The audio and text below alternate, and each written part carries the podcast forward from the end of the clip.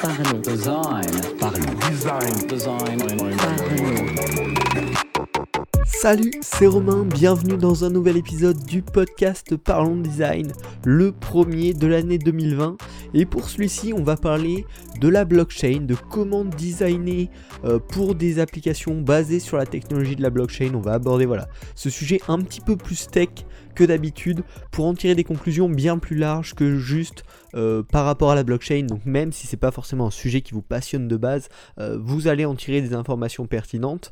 Ce qu'on va essayer de faire dans cet épisode, c'est déjà, je vais vous parler un petit peu de la techno, je vais vous la résumer rapidement euh, si vous ne connaissez pas ou si vous avez vraiment un aperçu de très loin de cette techno, je vais vous en parler, je vais essayer de vous résumer ça assez simplement. S'il y a des férus de la technologie de la blockchain, forcément ils vont trouver mon explication très naïve, très simpliste, mais le but c'est vraiment de vous transmettre l'idée globale euh, de la technologie de la blockchain et de qu'est-ce qu'on peut en faire pour ensuite en tirer un peu les bonnes pratiques, l'erreur principale à ne pas commettre quand on design l'interface d'une application, d'un service basé sur cette technologie. Et puis enfin, en fin de ce podcast, je vais vous donner un peu mon avis perso euh, sur cette technologie, après m'y être intéressé depuis quelques années maintenant, et d'avoir travaillé pendant deux semaines à plein temps sur un projet euh, dont le cœur était euh, la technologie de la blockchain, euh, pour un projet fait en cours à éthique, euh, l'école où je suis actuellement. et donc voilà, on va parler un peu de tout ça. C'est un sujet que je trouvais intéressant, qui s'éloigne un poil du design, mais qu'on peut quand même rapprocher, comme je vais le faire dans cet épisode, et qui j'espère va vous intéresser. Donc déjà, on va commencer en faisant un petit point sur le Bitcoin, les crypto-monnaies et la blockchain. Donc le Bitcoin, c'est sûrement quelque chose dont vous avez entendu, euh, déjà entendu parler. C'est un petit peu la première crypto-monnaie euh, qui a été créée par le mystérieux Satoshi Nakamoto, euh, qui est quelqu'un, peut-être un groupe, en fait on ne sait pas, c'est assez mystérieux et on n'a pas la réelle identité de cette personne voilà, qui a créé ça. Cependant, aujourd'hui le Bitcoin c'est très clairement la crypto-monnaie la plus connue et euh, la plus importante en termes de valeur. Euh, voilà, au classement des crypto-monnaies c'est le Bitcoin qui domine largement et qui en général est un bon indice de l'état du marché euh, des crypto-monnaies. Donc des crypto-monnaies il en existe de nombreuses autres, vous avez peut-être entendu parler notamment de l'Ethereum qui est quand même une des deuxièmes plus connues notamment grâce à sa blockchain. On va en arriver là d'ici quelques secondes. Il y a également EOS, Ripple et plein d'autres. Il existe aujourd'hui des centaines, des milliers même je pense, de crypto-monnaies différentes qui ont tous des valeurs différentes et des buts différents. Euh, voilà. Chacune de ces crypto-monnaies en général est derrière, enfin, soutient un projet. Euh, peut avoir diverses fonctions, celui de monnaie, celui de récompense, de pur symbole en tant que jeton.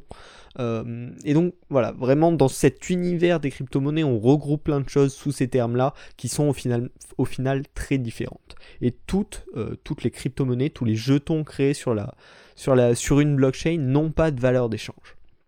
Et euh, pour celles qui ont une valeur d'échange, la valeur, elle est uniquement réglée par l'offre et la demande.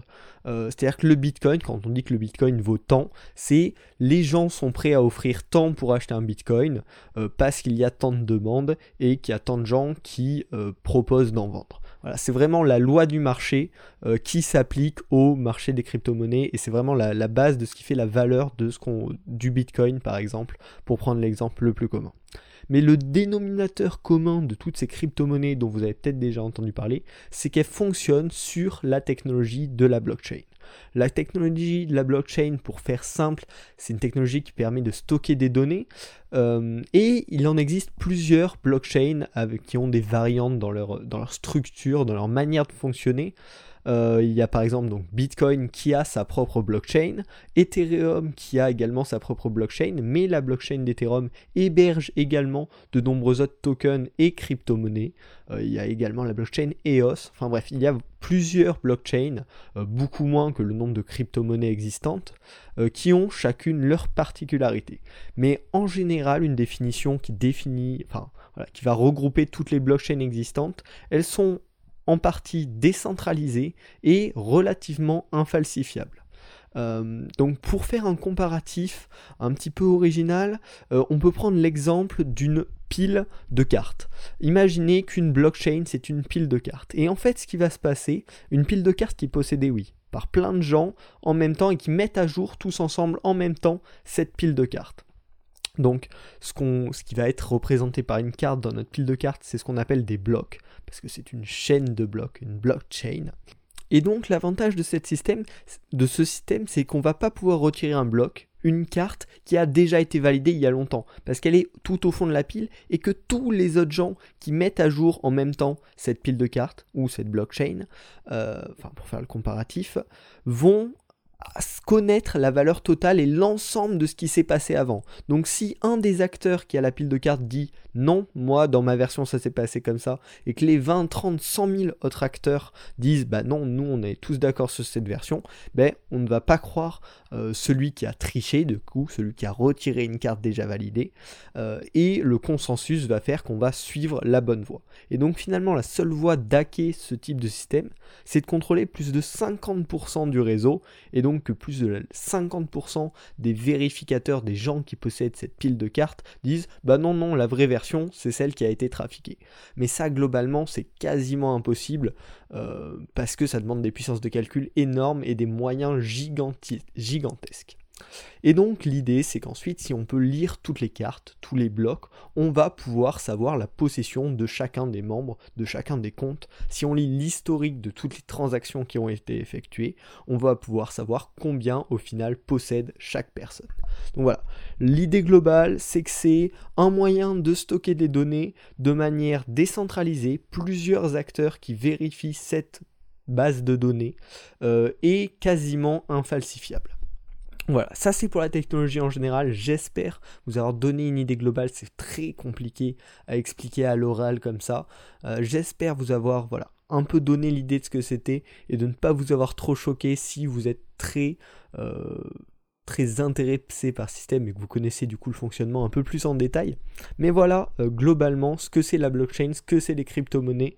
Et c'est intéressant, je pense, hein, de connaître ça quand on est dans le domaine de la technologie. Donc le problème actuel euh, en termes de design, là on va repasser dans du design, hein, euh, des projets portés par la technologie de la blockchain. C'est qu'en général ces projets-là, sur leur site, sur leur support, ils vont mettre avant la technologie de la blockchain. Le problème, c'est que ça n'a pas forcément de sens. Euh, déjà 90% des gens, même plus, s'en fichent complètement de la technologie en général et donc s'en fichent encore plus de la technologie qui fait tourner les systèmes technologiques qu'ils utilisent. Euh, quand tu vas sur Instagram, quand tu vois une pub pour Instagram, il ne te parle pas de la base de données qui fait fonctionner Instagram et de tous les serveurs derrière. Tu t'en fous. Et eh bien là, voilà, c'est pareil. Et pour l'instant, vu que la blockchain, c'est une technologie relativement récente, hein, parce que ça a quand même plusieurs années, euh, qui est un peu tendance, beaucoup de plateformes qui sont basées sur la blockchain vont mettre ça en avant presque comme leur premier argument. Alors que le but c'est la tech, l'utilité qui est devant. Donc voilà, je pense que pour démocratiser une technologie, il faut vraiment abstraire la technologie. Et donc là, je vous parlais en tout début de ce podcast euh, du projet sur lequel j'ai travaillé pendant deux semaines, sur lequel on s'est basé sur la blockchain. On a essayé d'abstraire le plus sur notre plateforme qui permettait d'accéder aux données pour que l'utilisateur ne se rende même pas compte qu'il est en train d'utiliser une blockchain derrière. Parce que l'utilisateur s'en fiche. L'utilisateur veut juste avoir accès aux données qui l'intéressent. Si en plus c'est sécurisé et décentralisé, tant mieux, mais ce n'est qu'un bonus. Le cœur du problème, le cœur du du, projet que vous portez, c'est sa fonctionnalité même et pas la technologie qui fait tourner cette fonctionnalité. Donc finalement, euh, l'idée qu'on peut appliquer globalement en design, hein, c'est que pour créer un produit qui est user-friendly, qui plaît aux utilisateurs, il faut rendre la technologie invisible. Et j'y crois pas mal ça, euh, c'est vraiment personnel, une conviction personnelle, que dans le futur, la meilleure technologie, les meilleures interfaces, les meilleurs produits seront quasiment invisibles au quotidien, on ne se rendra même plus compte qu'on les utilise. Euh, voilà, et je pense qu'en tant que designer, on peut essayer de tendre vers ça et abstraire un maximum la technologie qui fait fonctionner pour donner juste les informations nécessaires à l'utilisateur. Également demander uniquement les informations nécessaires à l'utilisateur et faire ce qu'on peut faire dans son dos, euh, pas de manière malsaine, hein, mais dans son dos pour lui éviter du travail inutile, de le faire afin de lui faire gagner du temps. Donc finalement, c'est un peu ma prédiction. Euh, pour 2020, le design va de plus en plus cacher la technologie, cacher les éléments distinctif et tendent vers une normalisation. C'est déjà le cas et il y a des articles, notamment sur Medium, qui se plaignent de cela. Les interfaces des différentes applications se ressemblent de plus en plus parce que on normalise l'expérience pour améliorer l'aspect pratique euh, en cachant tout ce qui est derrière. Ça peut être en partie cacher un petit peu la marque malgré tout, parce que si on normalise l'interface de son application, du coup l'image de marque derrière est moins forte. Et ça va être également cacher tout l'aspect technologique, cacher toutes les contraintes techniques pour n'afficher à l'utilisateur que ce qu'il veut faire, que ce qui lui permet de remplir son objectif. Donc voilà. Euh, j'espère que ça va t'inspirer et que tu vas tendre vers ça également, vers le côté euh, faire une interface plus pratique, moins technique et rester sur l'aspect technologie la plus invisible possible parce que l'utilisateur ne veut pas utiliser une technologie, il veut résoudre son problème. Voilà. Donc ça va être fini pour la partie design. Maintenant, je vais te faire un peu mon retour d'expérience sur la technologie de la blockchain. Après plusieurs années à m'y intéresser de loin et du coup ces deux dernières semaines à vraiment y mettre les mains dans le cambouis, euh, c'est-à-dire coder, apprendre à développer pour la blockchain, comparer les différentes blockchains disponibles au développement euh, pour voir leurs avantages et inconvénients. Et du coup, j'en ai tiré une conclusion qui est euh, pas forcément ultra positive, mais à mon sens intéressante. Euh, déjà, l'intérêt côté sécurité et décentralisation de la blockchain, on ne peut pas le négliger, il est réel. Et en plus, ce sont des sujets qui sont à la mode. Le côté vie privée, le côté on évite les gros géants, euh, que sont Google, Facebook, Apple. Donc ça, c'est clairement un point positif pour cette technologie de la blockchain euh, qui assure la fiabilité des données. Cependant, cela a un coût assez fort. Déjà en termes énergétiques, vu qu'on a plusieurs nœuds qui possèdent les mêmes données, qui les vérifient en permanence et qui se battent chacune euh, pour vérifier ces données. Donc c'est plusieurs serveurs au lieu d'un seul qui pourrait faire le travail. Donc de manière énergétique, c'est bien sûr moins efficace qu'une base de données classique. Et de manière économique, euh, car sur toutes les blockchains actuelles, soit il y a des frais de transaction, donc à chaque transaction, quelques centimes euh, qui, qui, sont payés durant la transaction, du coup c'est un coût important, soit des blockchains comme la blockchain EOS, qui elle a des coûts à la création d'un compte euh, et par rapport à l'utilisation de la RAM et des données sur la blockchain en question. Donc voilà, c'est vraiment des coûts euh, non négligeables et qui sont relativement importants, euh, surtout en comparaison avec une base de données utilisée classiquement, les serveurs utilisés par Google, Facebook ou même les tout petits projets. Ce sont des coûts très importants. Et le troisième problème, enfin le troisième point que je voulais aborder, qui est le deuxième problème, c'est actuellement le manque d'outils.